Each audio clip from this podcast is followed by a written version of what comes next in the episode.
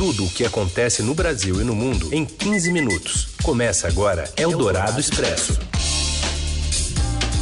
Olá, seja bem-vindo ao Eldorado Expresso. Aqui a gente toma 15 minutinhos do seu dia para te deixar por dentro das notícias e das tramas, por que não, no Palácio Central.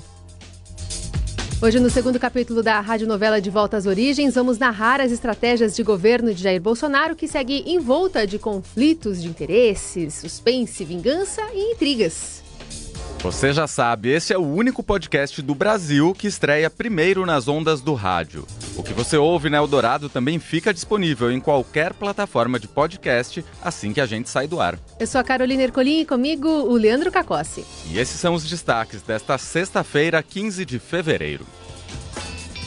O ministro Gustavo Bebiano tenta se equilibrar na corda bamba para se manter no governo Bolsonaro.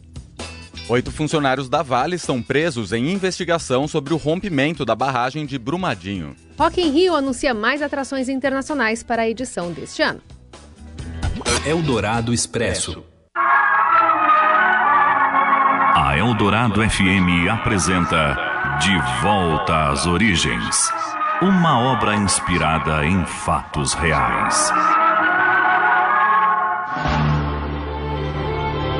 E no capítulo anterior. Clima tenso pairava sobre o Planalto Central, um dia após a crise ser cravada no coração do governo pelo próprio filho do presidente da República. Aliados, o mercado financeiro, a oposição, todos aguardavam um desfecho para o suposto esquema de candidaturas laranjas do PSL, que se aproximou, né? Aproximou a palavra corrupção do partido de Bolsonaro. Afinal, o presidente se elegeu sob uma plataforma que prega justamente o combate a práticas ilícitas e vícios da velha política. Mas Jair Bolsonaro se manteve ocupado no Palácio da Alvorada com a reforma da Previdência, que aliás da outra novela, e desprezou o ministro da Secretaria-Geral da Presidência que esperava para pôr fim ao impasse. Bebiano chegou a passar mal diante do constrangimento da situação já havia sido chamado de mentiroso por Carlos, o filho mais novo do chefe da nação, e ameaçado a voltar às origens pelo próprio presidente em rede nacional. O ministro então agiu nos bastidores. Passou do dia recebendo aliados num hotel em Brasília. Aos poucos, aliados importantes declararam publicamente apoio a Bebiano.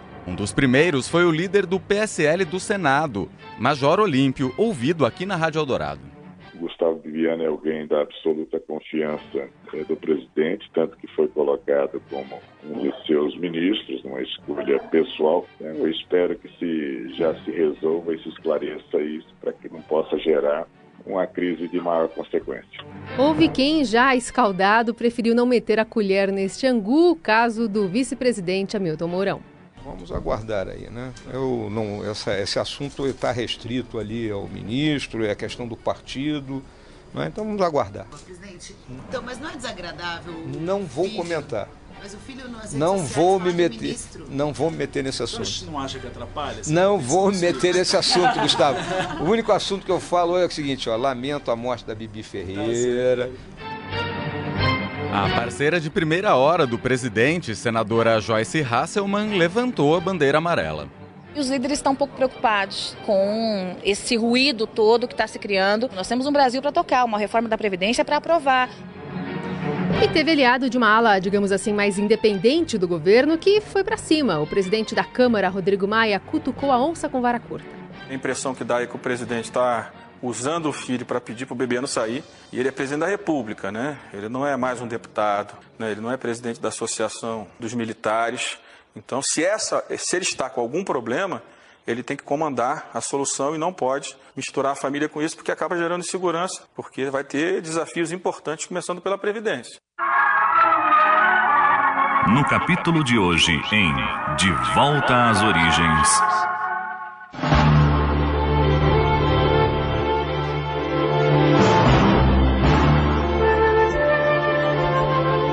Dia é de novas reuniões a portas fechadas em Brasília, enquanto o desconforto cresce sem que uma solução para a crise apareça e o tempo vai passando. Assim como os governadores sem condições de resolver os problemas do próprio quintal, o ministro Bebiano recorreu aos militares. São eles que prezam por disciplina e hierarquia, os capazes de mediar o conflito, analisa a colunista do Estadão e do, da Eldorado, Eliane Cantanhede. É engraçado porque o Exército, além de não criar problemas, toda hora é chamado a ir lá apagar incêndio criado é, pelos outros. Então, o filho dos Bolsonaro, do Bolsonaro queria problema, lá vai o Exército dar conta. Aí o vice-presidente da República, o Hamilton Mourão, fala demais, lá vai o Exército dar conta.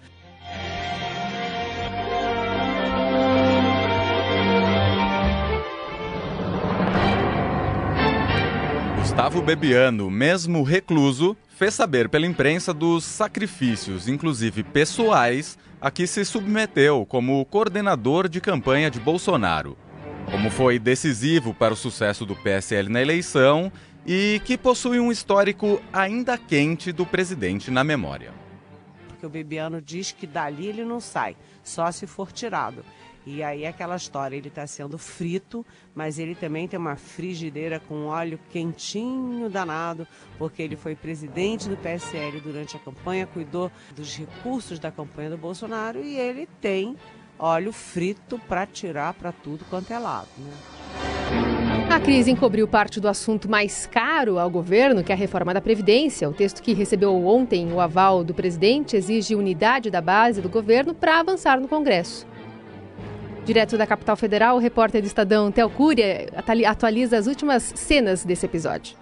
Oi, Carolina. Oi, Leandro. O presidente do Senado, Davi Alcolumbre, disse hoje que depois de o governo federal chegar a um consenso e bater o martelo em relação ao texto final da reforma da Previdência, caberá agora ao Congresso Nacional debater a proposta e votá-la.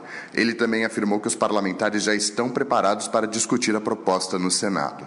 Alcolumbre disse ainda que a tensão instalada entre o presidente Jair Bolsonaro e o ministro da Secretaria-Geral da Presidência, Gustavo Bebiano, e que causou preocupações entre os membros do governo e a base base no Congresso não atrapalha o andamento da reforma da Previdência nas casas. Ele reafirmou que a crise é do governo e que cabe ao governo dar uma solução a ela e que o Senado não deve interferir. Este foi o primeiro encontro entre os dois desde que Alcolumbre assumiu o comando do Senado Federal no dia 2 de fevereiro. Além de Alcolumbre, Bolsonaro recebeu pela manhã os ministros Onyx Lorenzoni, da Casa Civil, Carlos Alberto dos Santos Cruz, da Secretaria de Governo, e do Gabinete de Segurança Institucional Augusto Heleno. A deputada federal Joyce Hasselmann e o assessor especial da Presidência para Assuntos Internacionais, o Felipe Martins, também estiveram aqui no Alvorada. E no próximo capítulo. Bebiano se mantém no cargo? Quanto custará ao governo abandonar um dos seus para estancar a crise? Até quando o otimismo pela reforma da Previdência vai perdurar no Congresso a despeito da demonstração de fragilidade da cúpula governista? Na próxima edição de De Volta às Origens, aqui no Eldorado Expresso ou a qualquer momento na nossa programação. Você ouve Eldorado Expresso. Voltamos com o Eldorado Expresso para falar sobre os funcionários da Vale. Oito foram presos hoje em Minas Gerais e no Rio de Janeiro. E as informações chegam com a repórter do Estadão, Renata Batista. Olá, Carolina. Olá, Oi. Leandro. O Ministério Público e a Polícia de Minas Gerais prenderam oito funcionários da Vale hoje. O grupo inclui quatro gerentes e quatro técnicos e nenhum diretor. Todos são diretamente envolvidos na segurança e estabilidade da barragem da mina de Córrego do Feijão, que rompeu no dia 25. A tragédia caminha para ter mais de 300 mortos. O MP e a Polícia Mineira também fizeram buscas e apreensão de documentos nos escritórios da Vale e da empresa alemã Tuvisud, em Belo Horizonte, São Paulo. É aquela empresa que teve um diretor e um engenheiro presos logo após a tragédia e libertados na semana passada. O que chama atenção na prisão de hoje, Carolina, é que dois deles são protagonistas de uma série de e-mails trocados na véspera da tragédia e divulgados essa semana pela própria mineradora. Eu tentei falar com um deles, o engenheiro Hélio Cerqueira. Ele não quis conversar, mas chama atenção na troca de e-mails a preocupação dele com a falta de informação sobre o nível de pressão na barragem ao longo de todo o mês de janeiro. Os equipamentos que fazem essa medição da pressão são chamados de piezômetros e, de acordo com a própria Vale, eram quase 100 medidores naquela barragem. mas havia problema na leitura de dados de cinco deles. Agora é acompanhar os desdobramentos. A princípio, eles ficarão presos por 30 dias para prestar esclarecimentos, mas podem ser acusados de autoria e participação em crimes de homicídio.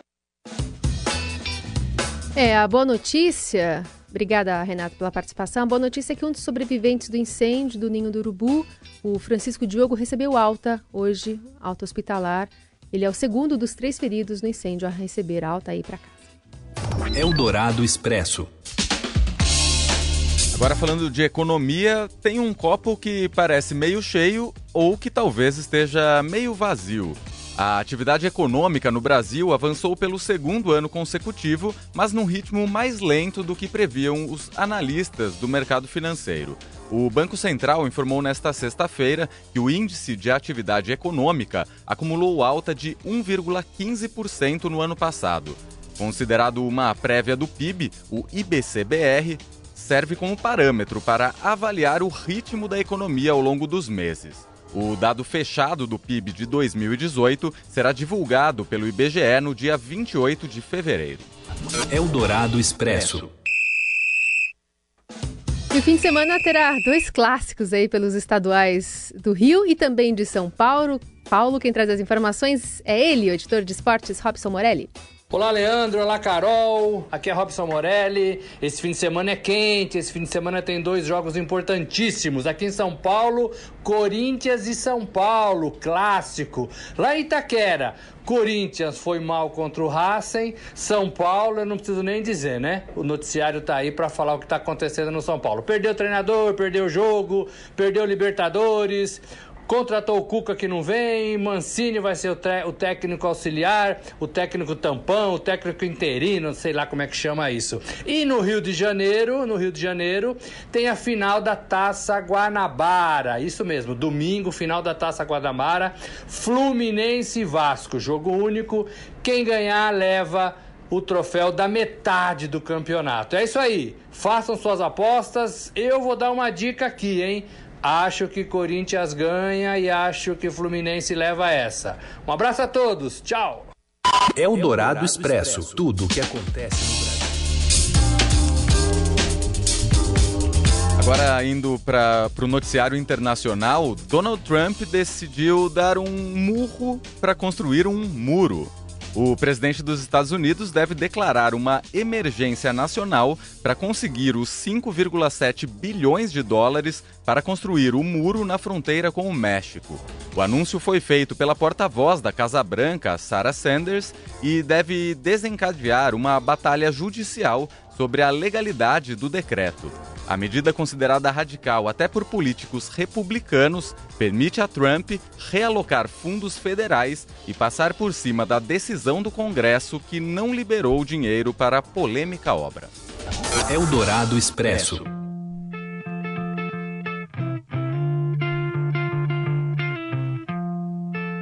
Indo para a reta final aqui da edição de hoje do Eldorado Expresso, o Rock in Rio anunciou novas atrações para a edição desse ano. É, são atrações que não são tão novas assim, é. Carol. A primeira é a banda Red Hot Chili Peppers, que faz o show principal da noite do dia 3 de outubro. A outra é a David Metal ba Metals Band, que já participou do festival em 2001.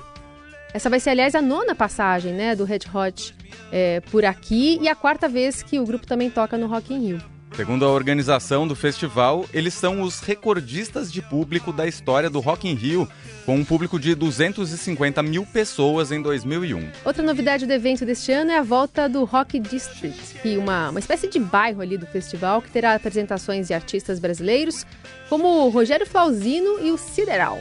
O Rock in Rio deste ano acontece entre os dias 27 de setembro e 6 de outubro no Parque Olímpico, na Barra da Tijuca. Nem adianta ir atrás de ingresso porque não começou ainda a vender oficialmente, começa só no dia 11 de abril.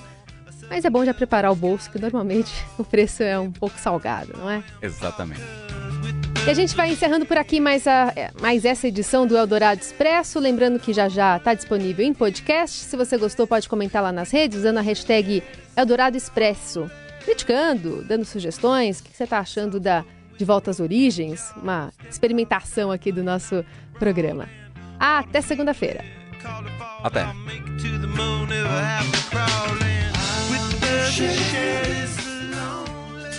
Você ouviu Eldorado Expresso tudo o que acontece no Brasil e no mundo em 15 minutos.